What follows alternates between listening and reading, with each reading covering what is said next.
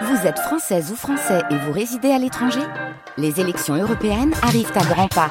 Rendez-vous le dimanche 9 juin pour élire les représentants français au Parlement européen.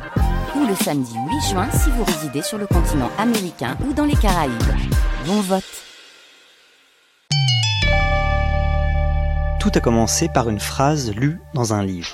Finalement, des recherches extraordinaires dues à l'association à but non lucratif française Exodus Privacy et à Yale Privacy Lab documentèrent la prolifération exponentielle de logiciels de tracking.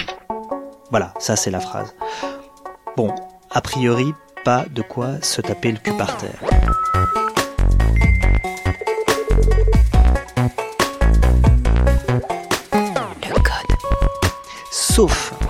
Que c'est la grande Shoshana Zuboff qui a écrit ça.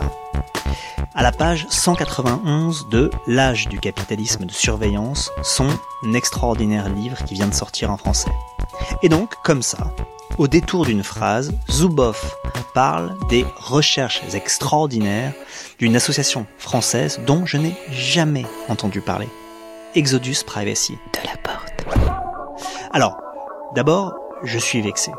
Vexé que Zuboff, depuis ses bureaux de Harvard, connaisse une asso française dont je n'ai pas entendu parler. Mais passer la blessure d'orgueil, ça me rend curieux. Qu'est-ce que cette association fait de si extraordinaire pour que Shoshana Zuboff la mentionne dans un livre qui est sans doute un des plus grands livres critiques écrits sur l'économie numérique?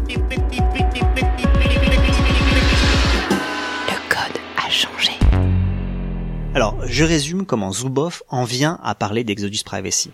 À ce moment du livre, là, elle est en train de raconter avec force détail comment Google a été le pionnier du capitalisme de surveillance. Comment Google a imposé au monde ce modèle économique qui consiste à vendre à des annonceurs des profils de consommateurs le plus fin possible, profils élaborés en surveillant donc les comportements numériques des internautes.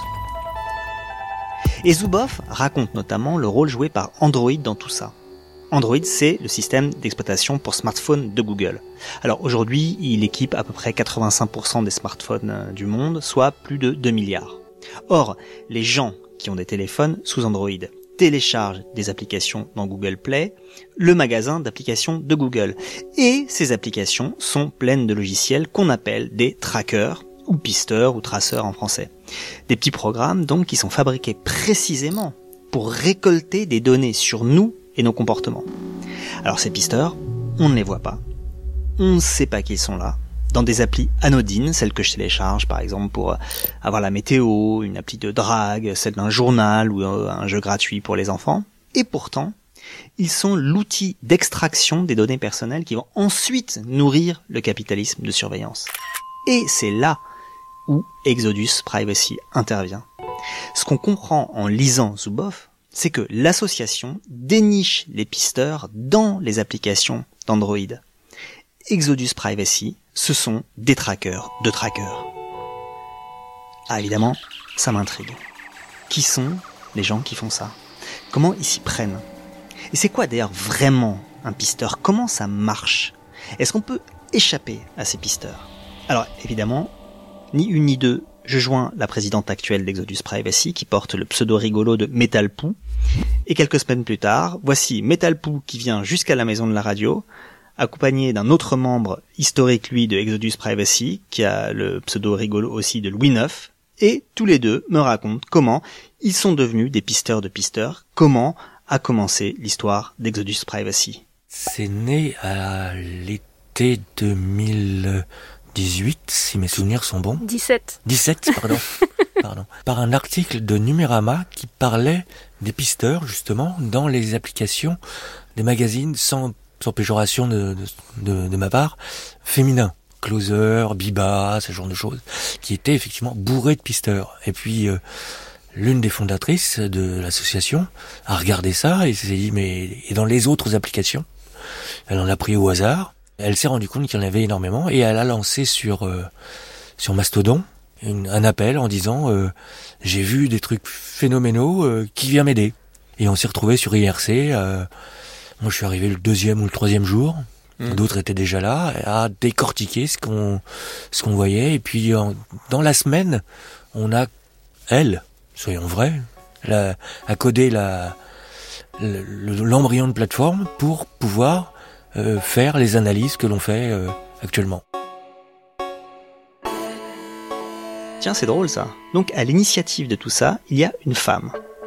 C'est pas si courant ça dans le monde techno. En faisant quelques recherches pas très compliquées, hein, je vois qu'elle s'appelle Esther, parce qu'elle est souvent mentionnée dans les textes d'Exodus Privacy, et j'ai l'impression qu'elle en est comme euh, une sorte de figure tutélaire. Et Louis IX m'explique pourquoi. Quand on discutait d'une euh, nouvelle fonctionnalité ou de quelque chose qui n'allait pas, on se disait on voit ça demain parce qu'il est déjà 23h30. Euh, mais elle continuait à coder dans la nuit, le lendemain matin c'était fait. Donc ah. effectivement, sa, sa figure est assez importante dans l'association. Note pour plus tard, rencontrer Esther, si elle est d'accord bien sûr. Au départ, donc, il y a Esther. Mais les autres, c'est qui? À ce que vient de dire Louis IX, on peut un peu le deviner. Hein. Au départ, il y a un article de Numérama, vénérable site d'information spécialisé euh, dans les technos. Mastodon, où Esther lance le premier appel, c'est un réseau social de microblogging, un peu dans le genre de Twitter, mais en version plus conforme à l'esprit originel du web. Euh, par exemple, il n'y a pas de publicité. Et puis IRC, où se retrouvent les premiers membres pour discuter, ben c'est un protocole de discussion historique de l'Internet, hein, bien avant MSN et compagnie, qui est toujours prisé par les tenants de l'esprit euh, premier de l'Internet. Donc, si je comprends bien, au départ, Exodus Privacy, ce sont de bons vieux geeks tels qu'on les aime. Tout à fait, des activistes. Des activistes de quoi? De la vie privée. De la vie privée. Ce qui nous importe, c'est la vie privée des gens. Qu'ils puissent en conserver un peu. Et Metalpoo alors? Comment elle s'est retrouvée embarquée là-dedans? Alors moi en fait je suis arrivée plus tard, je suis arrivée à six mois à peu près les débuts de l'association.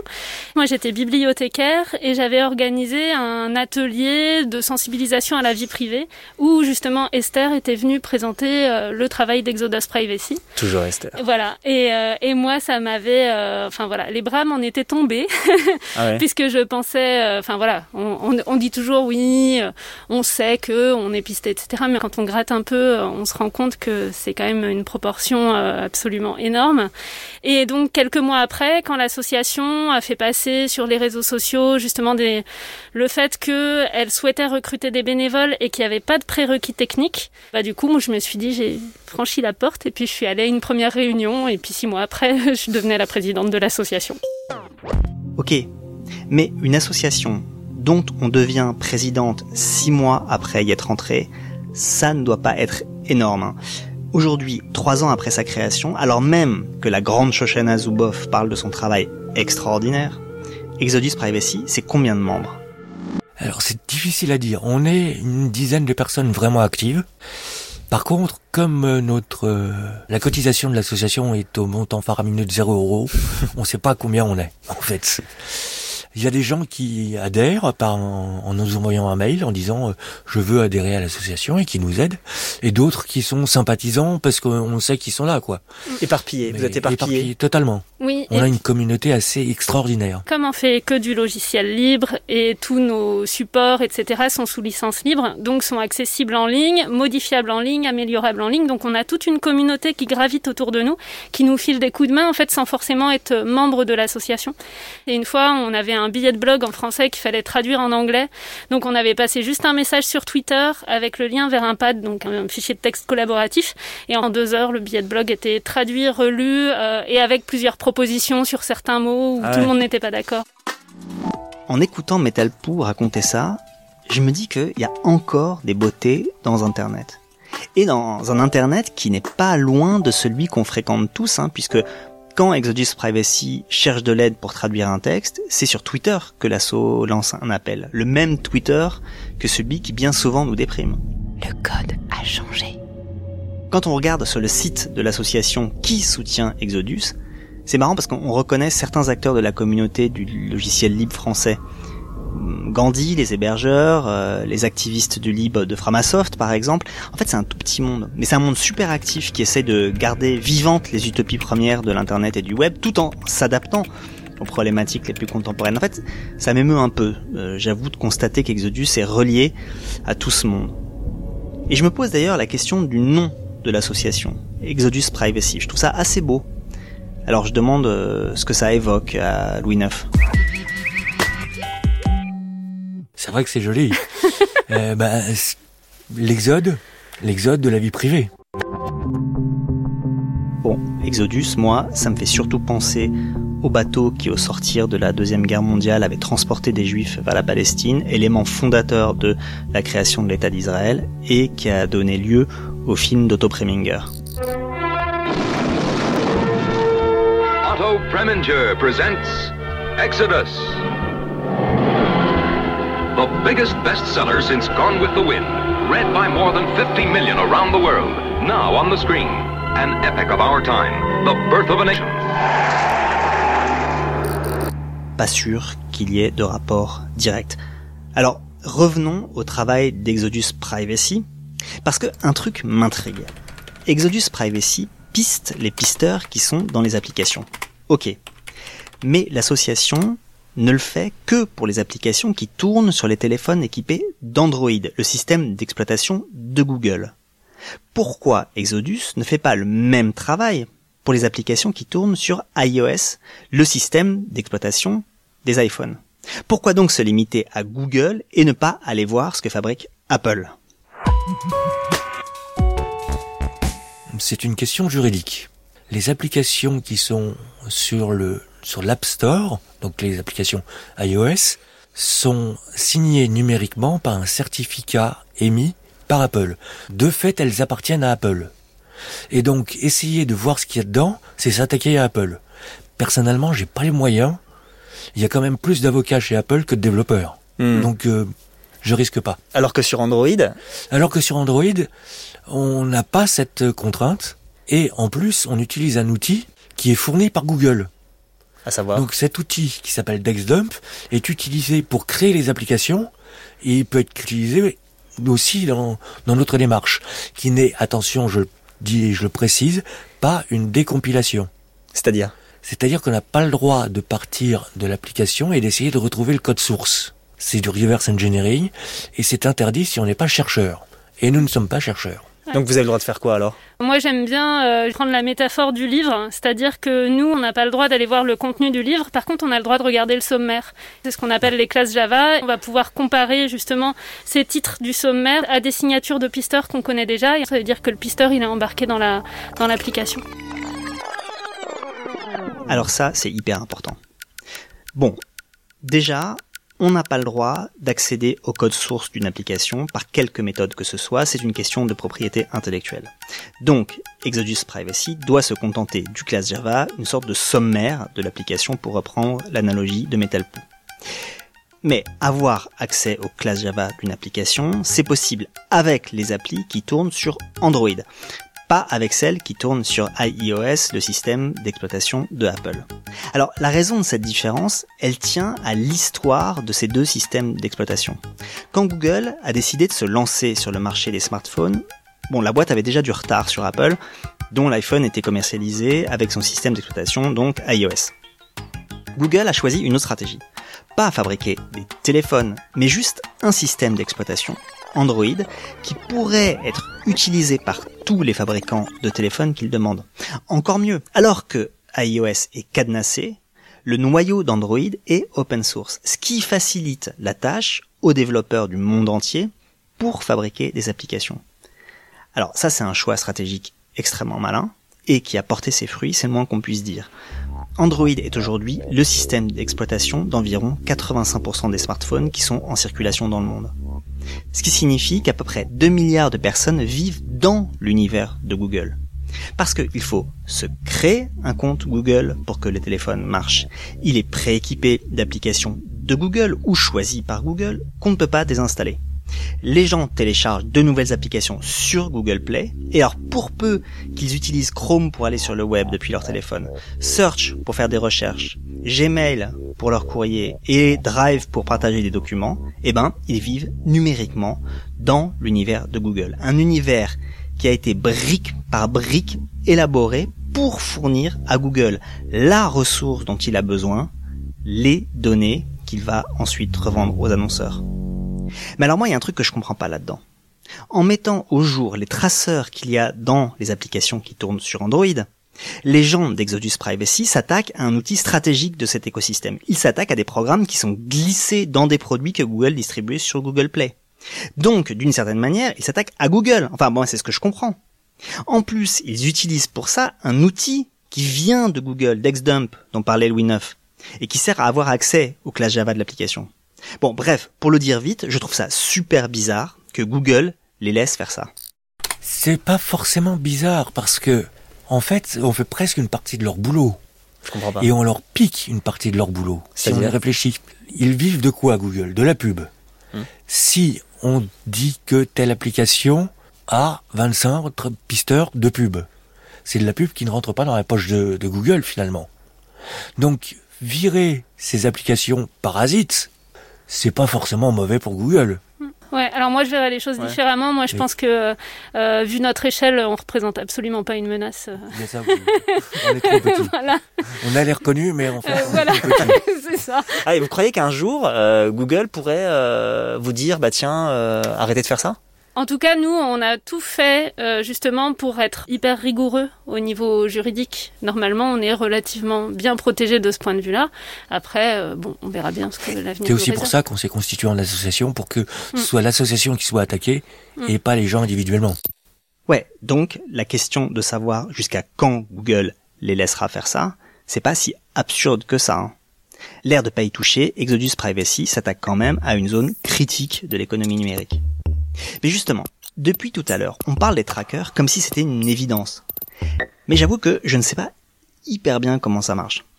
Or, je pense que pour comprendre pourquoi le travail d'Exodus Privacy est à la fois si important et si sensible, il faut comprendre comment fonctionnent ces trackers. Donc, un pisteur, c'est un petit programme placé dans une application, ok, mais qu'est-ce qu'il fait vraiment? Et ça, c'est Metalpool qui me l'explique. Le tracker, son but, c'est de collecter de la donnée. Ça peut être aussi bien des données à caractère personnel, donc ça peut être par exemple de la géolocalisation, un identifiant unique, des choses comme ça.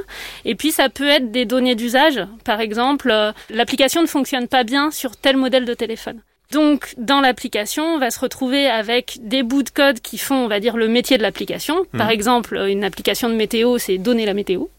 Et euh, à côté de ça, il va y avoir potentiellement des pisteurs qui vont faire d'autres choses. Donc, par exemple, collecter la géolocalisation et l'envoyer à une régie publicitaire. Celle de, celle par exemple de Google? Non, pas celle de Google. Google a d'autres moyens pour euh, pour avoir ces informations. Mais par exemple, Criterio, Timo, il y en a tellement, euh, Facebook on a combien? 323 euh, pisteurs maintenant dans la base?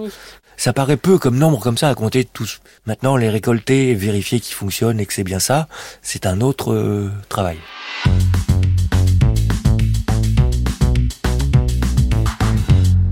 De la porte. Donc voilà. Quand on utilise une application qui a des pisteurs, sans le savoir, dès qu'on lance l'application, on se connecte avec plein d'acteurs qui n'ont rien à voir avec l'application et à qui sont envoyées des informations. Alors, pour me figurer le truc, je passe par une analogie. Rappelons-nous l'ancien monde, où avant de faire tout depuis notre téléphone, on avait ben, euh, je sais pas, un plan papier pour se diriger dans la ville, un guide de restaurant, un appareil photo, des jeux de société, des journaux, des livres de cuisine, un agenda, etc. Bon bah, quand on utilisait ces objets personne à part notre entourage n'en savait rien.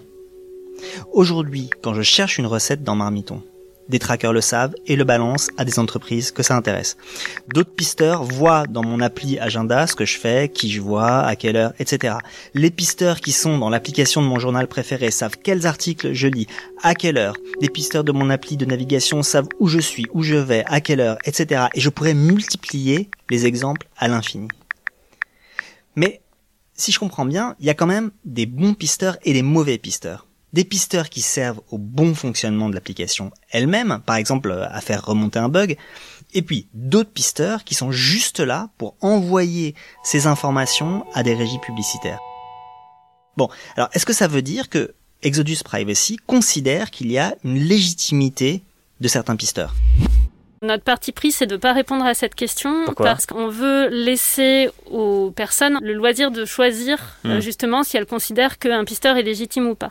Il suffit de voir le grand public, son rapport à la publicité ciblée. Il y a des personnes que ça rebute, alors qu'il y a des personnes qui trouvent ça plutôt cool en fait d'avoir des publicités euh, qui sont euh, liées à leurs besoins, etc. Et du coup, nous, on n'est pas là pour juger de ce que les personnes pensent. Enfin, vous faites quand même un travail qui est d'une certaine manière politique. Oui, c'est certain. Hmm. Mais on ne veut pas influencer le grand public. On veut simplement lui dire attention, il y a des choses bizarres dans ta poche. Ok, ok, ok. Je comprends la logique. Après tout, la distinction entre pisteur légitime et pisteur illégitime relève de ce qu'on pourrait appeler une subjectivité politique. Bon, si je considère que le fait de recevoir de la publicité ciblée au prix d'une captation de mes données hein, n'est pas un problème, les pisteurs qu'ils permettent sont légitimes. On peut voir les choses comme ça. Mais ces choses bizarres dans ta poche, là, comme dit Louis IX, elles sont mises là par qui? Enfin, je vais poser la question autrement. Quand on passe quelques applications très courantes au crible de l'outil d'Exodus Privacy qui permet donc de voir les pisteurs que contient chaque application. Le premier nom qui saute aux yeux, c'est Facebook. On a l'impression que les pisteurs de Facebook, Facebook Ads, Facebook Analytics sont partout. Donc, je demande à Metalpoo si on peut dire que Facebook est un des grands acteurs du tracking. En tout cas, c'est les pisteurs euh, qui apparaissent le plus régulièrement avec les pisteurs Google, avec euh, des exemples qui sont assez savoureux. C'est euh, une application qui s'appelle Baby Plus, qui est une application de suivi de grossesse et de suivi de maternité. Par exemple, notre bébé vient de naître, et puis en fait, on note sur cette application, ah bah je l'ai allaité à telle heure, il s'appelle comme ça, etc. Et toutes ces données partent chez Facebook. Donc avec si le bébé est allaité, son nom, son genre, est-ce que c'est sa mère qui remplit justement sur l'application? Euh, ces données-là, etc. Donc ça veut dire que pour Facebook, ce bébé, il a déjà une existence. Mais indépendamment du fait que les parents aient un compte Facebook, etc. Tout à fait. C'est collecté avec un identifiant publicitaire qui est spécifique au téléphone et qui est complètement distinct du fait d'avoir un compte Facebook ou pas. Alors qu'est-ce qu'en fait Facebook de ça? En fait, l'enfant a un compte fantôme mmh. avec euh, des tas de choses que les parents ont envoyées de façon euh, innocente, on va dire. Et le jour où l'enfant ou la personne euh, adulte crée son compte, c'est rattaché immédiatement. Oui, et puis après, euh, Facebook collecte énormément de choses. Par exemple, ces données-là sur euh, Baby Plus, et puis sur une autre application, ils vont collecter d'autres données, par exemple la date de naissance. Après, ça va permettre de faire des croisements. Il n'y a que Facebook qui fait ça? On n'a aucune preuve, mais je pense que tous le font. Alors là, on est au cœur du sujet. Voilà à quoi ça sert de pister quelqu'un. Ça sert à le transformer en un profil qui va être vendu aux annonceurs qui veulent cibler le plus précisément possible leur publicité. Et ce qui est dingue dans ce que raconte Metalpoo, c'est qu'en mettant des pisteurs partout, Facebook arrive non seulement à pister des gens qui ne sont pas sur Facebook, mais même des humains qui ne sont pas encore nés. Alors, Louis IX dit tous le font. Mais c'est qui tous? Parce que moi, quand je regarde qui place ces traceurs dans les applications, bon, je reconnais évidemment des entreprises. Facebook, là, dont on vient de parler, Amazon, Twitter, Criteo, la boîte de ciblage publicitaire française qui fait la fierté de la Startup Nation. Bon, ça je connais. Mais il y a plein d'autres pisteurs qui ont des noms qui ne m'évoquent alors rien du tout. Il y a aussi des, des sociétés qu'on ne connaît pas forcément qui agrègent toutes ces données pour les revendre qui récupère des petits morceaux à droite et à gauche, et on obtient un, un être virtuel avec toutes ces données.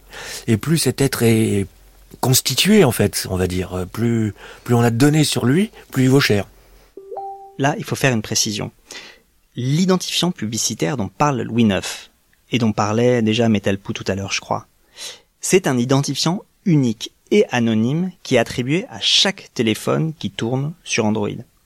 Et son but, d'après ce que je comprends, hein, c'est de permettre aux développeurs d'applications et à Google, évidemment, de créer des profils d'utilisateurs en théorie anonymes pour diffuser de la publicité ciblée sur le téléphone en question. Alors, j'en reviens aux acteurs qui ont des pisteurs. Si je comprends bien toujours, ils sont de types différents.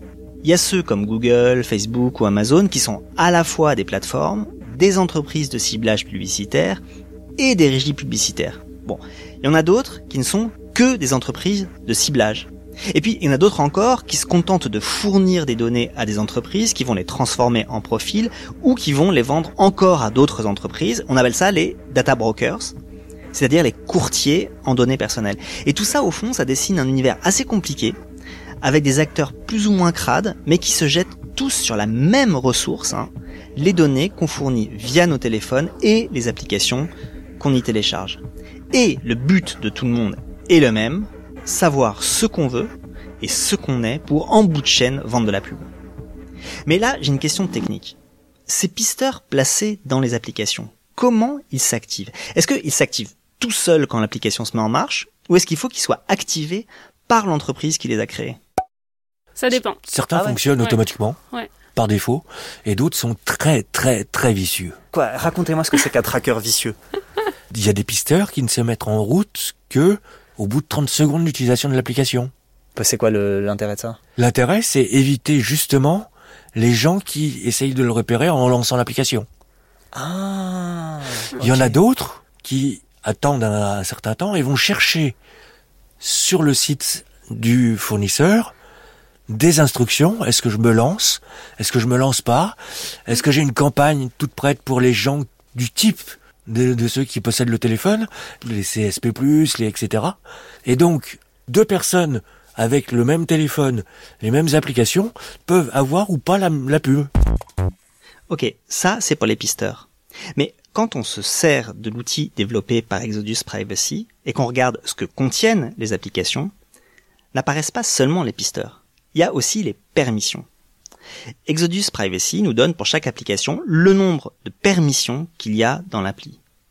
Si je passe, par exemple, l'application de Météo France au crible de l'outil euh, d'Exodus Privacy, eh ben, il va me répondre, il y a euh, 20 et quelques traceurs, bon, et 14 permissions. Donc, j'aimerais bien savoir ce que sont ces permissions et pourquoi ça semble à l'association un problème. Bah, les permissions, c'est un peu les accès euh, donnés au téléphone, donc ce soit des accès matériels, par exemple bah, à l'appareil photo, au micro, euh, mais aussi à l'accès, bah, par exemple, de ce qui est enregistré sur le téléphone, donc, par exemple dans les photos, euh, etc. Ça, veut dire que quand vous téléchargez une appli, vous donnez des permissions donc mm. sans le savoir qui sont par exemple celles de euh, avoir accès à vos photos Sans le savoir, non. Pourquoi non? Désormais, euh, Android fait en sorte que l'application demande l'autorisation à l'utilisateur. Ah oui, elle vous dit est-ce que j'ai euh, est-ce que tu m'autorises à aller voir les photos? D'accord. Et souvent on dit oui. Hmm. Et une fois qu'elle a accès aux photos, bah qu'est-ce qu'elle en fait? Et en plus, c'est encore plus pernicieux que ça parce que les demandes d'autorisation ne concernent que les autorisations qui sont considérées comme dangereuses par Google. C'est là où on voit la petite fenêtre s'ouvrir. Euh, cette application va vous demander, a besoin d'accéder à votre appareil photo, etc. Et c'est là où normalement on est censé pouvoir refuser.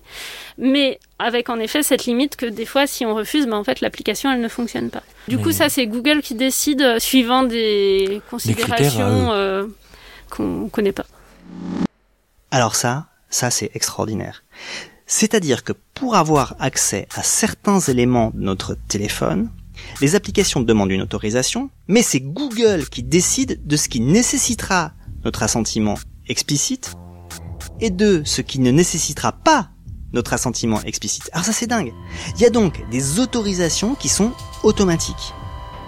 Alors je demande à Metalpoo si elle a un exemple de ces autorisations qu'on donne aux applications mais sans même le savoir. Par exemple, une des autorisations pour laquelle le créateur de l'application n'a pas besoin justement d'autorisation, c'est pour accéder à l'ensemble des applications installées sur le téléphone. Ça, ah il y a accès de toute façon. On sait bien que quand on observe euh, le téléphone de quelqu'un, qu'on voit les applications qui sont installées, on peut deviner plein de choses. On peut deviner euh, la composition familiale, on peut deviner où cette personne habite, en effet son orientation sexuelle, des fois sa religion, ses opinions politiques, etc.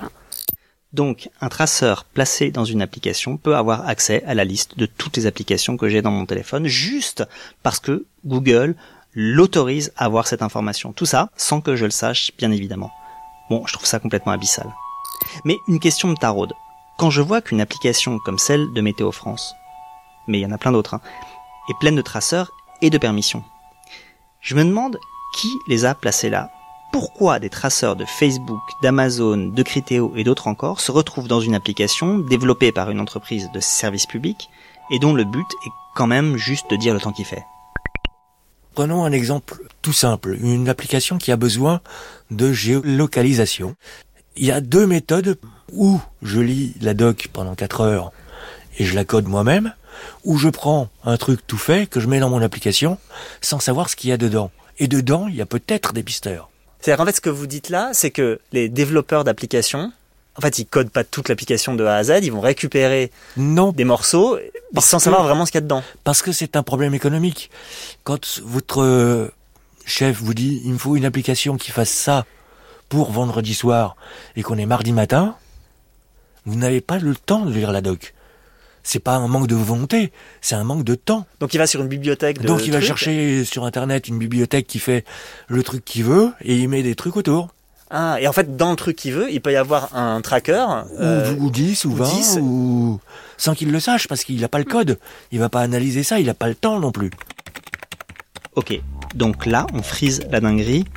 Ça veut dire que les traceurs ne sont pas toujours intentionnellement placés dans les applications ils se baladent, quoi, dans des morceaux de code. Ça veut dire donc que les gens qui fabriquent ces petits programmes profitent d'une économie de la programmation informatique qui fait que les développeurs, toujours sous pression, n'ont pas le temps d'aller vérifier exactement ce qu'ils mettent dans leur programme. Peut-être qu'ils s'en foutent d'ailleurs. Parce que maintenant qu'il y a des plateformes de type Exodus, hein, c'est pas quand même très compliqué de vérifier. Et d'ailleurs, quand ils s'en rendent compte, qu'est-ce qu'ils font les éditeurs d'applications? Les créateurs d'applications, alors il y en a plein qui répondent pas, hein, mais il y en a qui répondent du coup en justifiant et des fois en améliorant l'application. On a quelques exemples comme ça de, de personnes qui nous ont répondu ah non non on n'a pas de pisteur dans notre application. et puis en fait on leur a donné des preuves et du coup ils se sont retournés contre le, prestataire qui avait créé l'application qui a dit oh bah en fait peut-être que si. Et du coup il y a eu des, enfin on a quelques exemples comme ça de nouvelles applications, de nouvelles versions d'applications où il y avait euh, alors plus forcément zéro pisteur, mais en tout cas beaucoup moins. Par exemple, des pisteurs Facebook en moins ou des choses comme ça.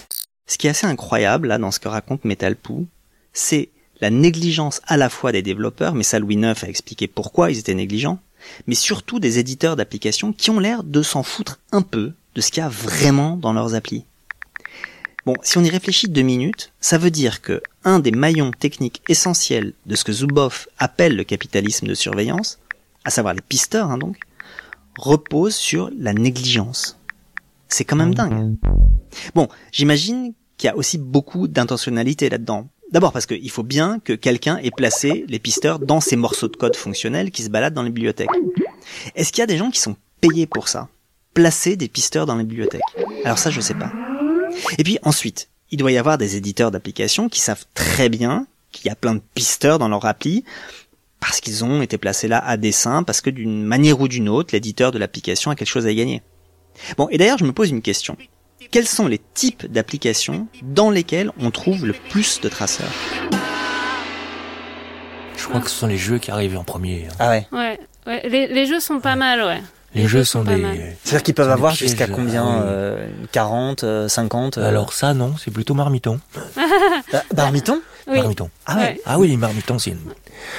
Ça a été notre euh, notre vainqueur plusieurs fois. Euh. Mais je crois qu'ils ont diminué sur les nouvelles versions. Je crois qu'ils ont. Voilà. Ah juste expliquez-moi pourquoi Marmiton. Euh, alors, faudrait... alors, ça appartient au groupe. Ça appartient au groupe au féminin. Globalement, les applications du groupe au féminin, elles ont en général pas mal de pisteurs. Ah ouais, un retour aux sources. Donc, puisqu'on s'en souvient, hein, c'est par un article paru dans Numérama sur les pisteurs dans les applis du groupe au féminin qu'avait commencé l'aventure d'Exodus. Bon, Dorma.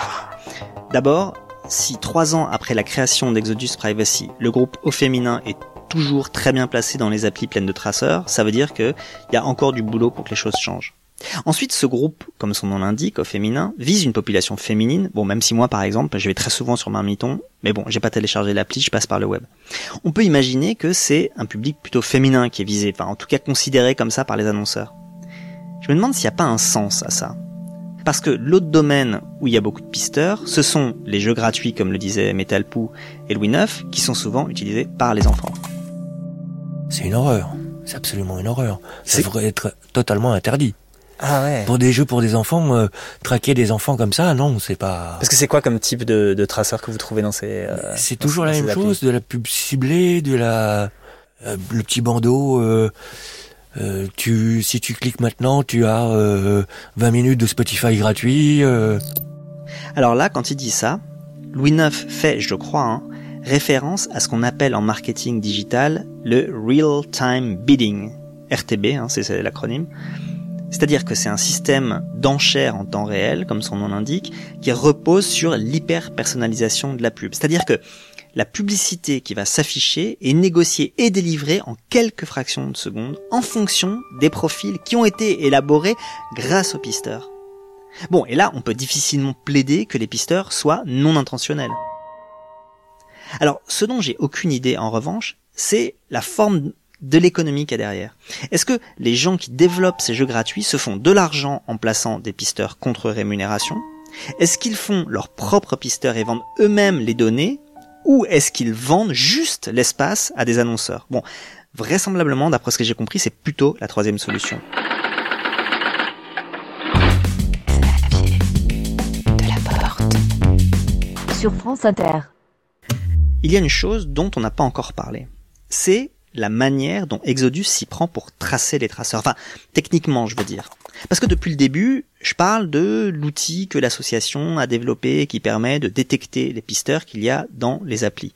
Outil que Esther, donc la déesse tutélaire, avait commencé à coder au tout début de l'histoire. Bon, cet outil, il est hyper simple à manipuler, même pour moi.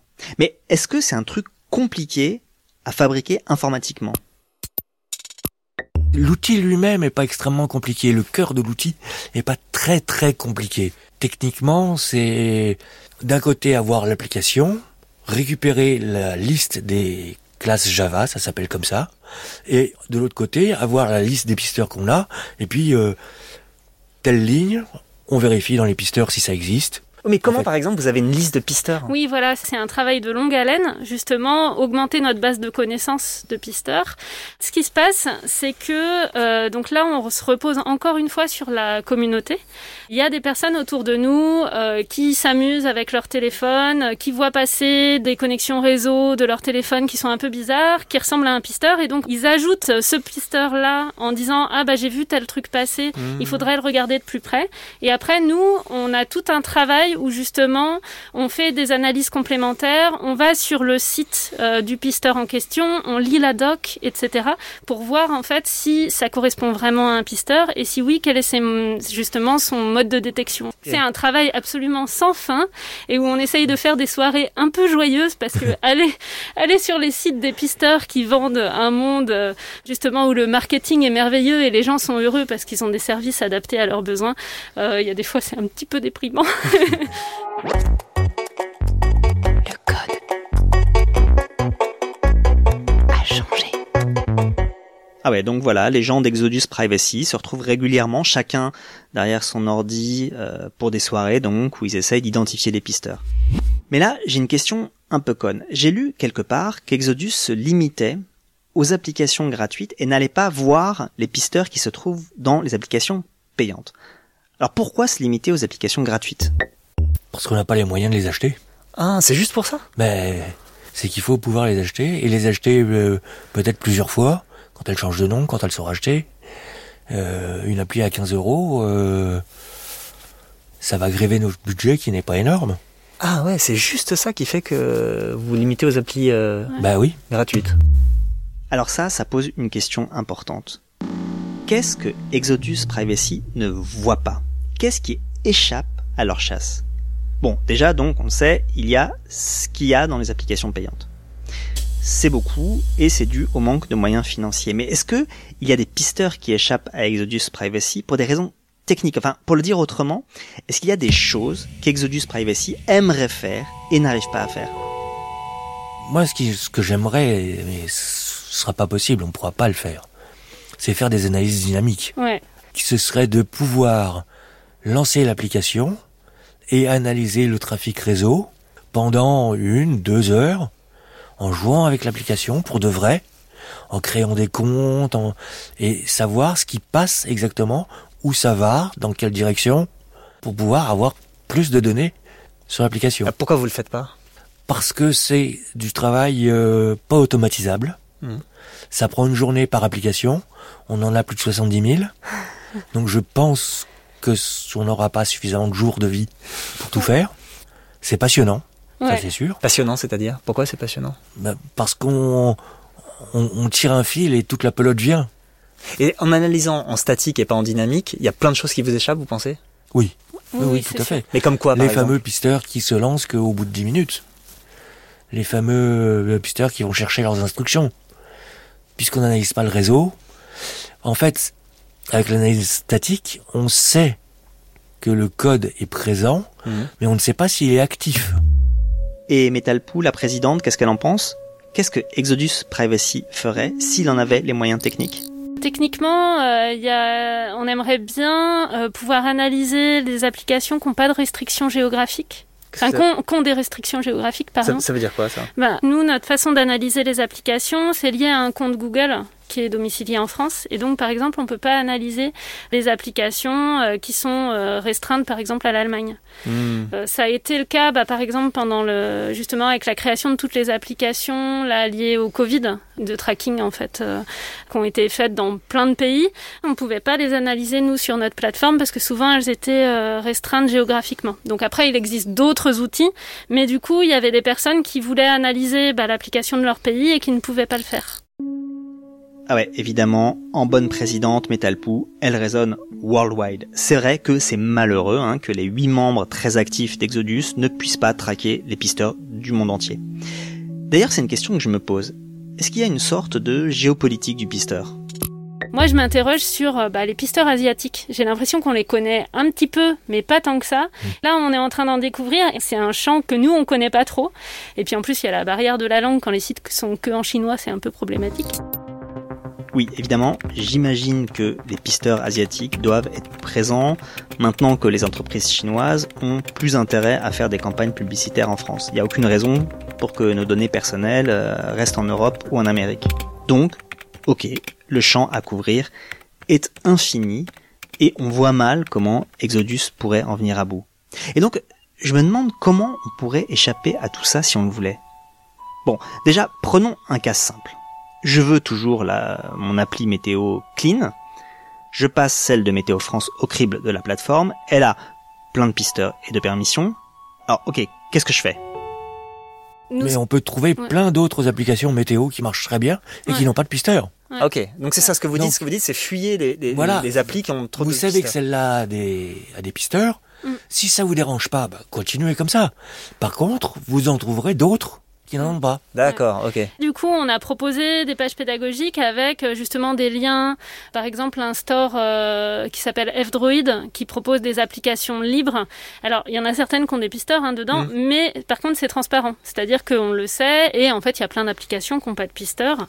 Et puis, euh, à un moment, il faut se poser la question, bah, telle application, est-ce que j'ai vraiment envie de l'installer? Est-ce que je ferais pas un petit tour dans les applications qui sont déjà installées sur mon téléphone et je me rends compte qu'en fait, la moitié, je les utilise pas et donc je peux les désinstaller, etc.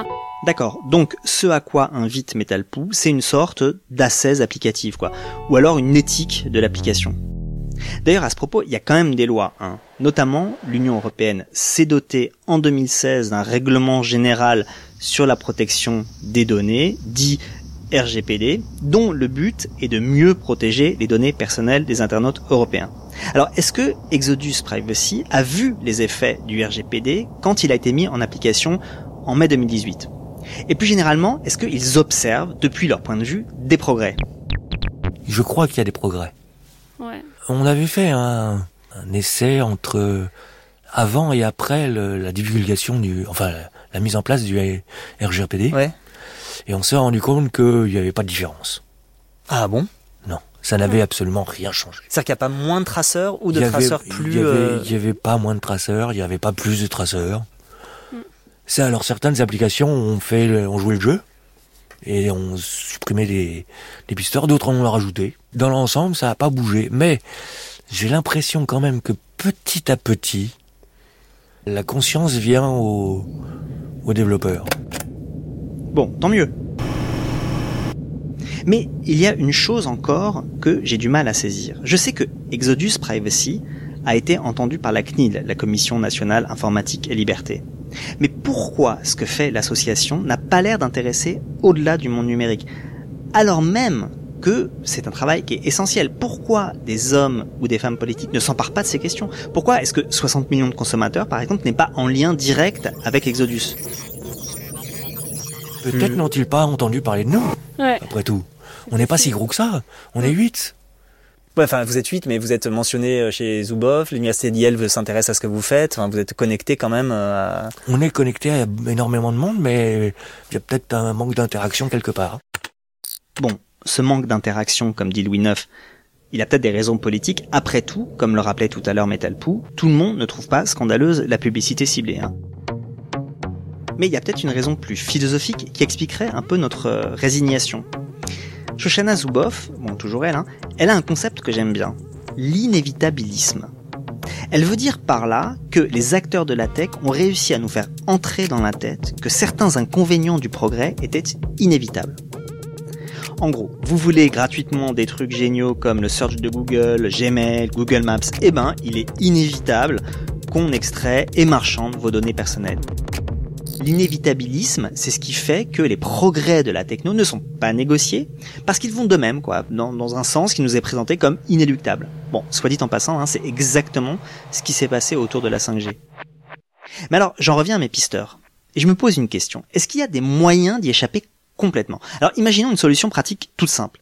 Si régulièrement je change de numéro de téléphone, est-ce que ça me permettrait d'échapper à la traque? Changer de numéro de téléphone en changeant simplement la carte SIM mais en gardant le téléphone, ça reste le même téléphone, donc le même identifiant publicitaire. Donc la traque continue. Par contre, si vous changez de téléphone et de numéro, à ce moment-là, eh ben il faut, il va falloir qu'il refasse tout le boulot. Alors ça peut coûter cher. Alors il existe dans les téléphones Android le moyen de réinitialiser l'identifiant publicitaire. C'est très bien caché. Ouais. Et à ce moment-là, ça rend caduque le traçage précédent. Mais il faut aussi nettoyer le reste. Oui, parce que ça veut dire, ça veut dire aussi que par exemple, entre temps, euh, Facebook, par exemple, qui a des trackers partout, a pu de toute façon vous créer un profil. Google vous a créé un profil, et cela, même si vous changez de numéro de téléphone, euh, d'identifiant publicitaire, etc., ils continueront d'exister. oui, ils continueront d'exister. Ils finiront par vous retrouver de toute façon. Hmm. D'accord. Donc c'est impossible d'y échapper.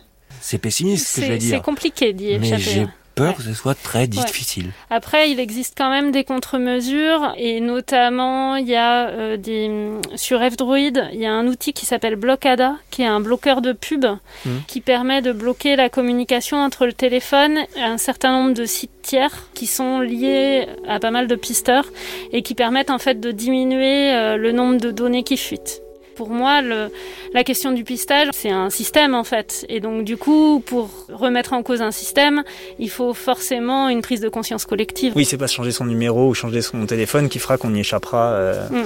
euh, On y échappera un temps, mais il nous rattrape. Bon, voilà, faut reconnaître, c'est un peu désespérant comme constat. Mais Metalpo, elle le dit très bien, hein. c'est un système vaste qui compte beaucoup d'acteurs puissants. Et d'ailleurs, pour terminer, je voudrais savoir si Exodus a reçu des menaces de la part d'un de ses acteurs, je sais pas, data brokers, fabricants de pisteurs, euh, annonceurs, etc. Oui, mais je dirais pas plus. Voilà. Oui, mais rien de euh, rien de méchant, mais je dirais pas de procédure, quoi. Il y a pas de procédure. Je dirais rien de plus. D'accord. Pour euh, pour éviter des problèmes justement. Voilà. Ok. D'accord. Donc c'est vraiment la limite. Vous êtes vraiment dans, une zone qui est. Ah, on est dans, un peu dans une zone grise, oui. Ouais. Faut qu'on fasse très très attention.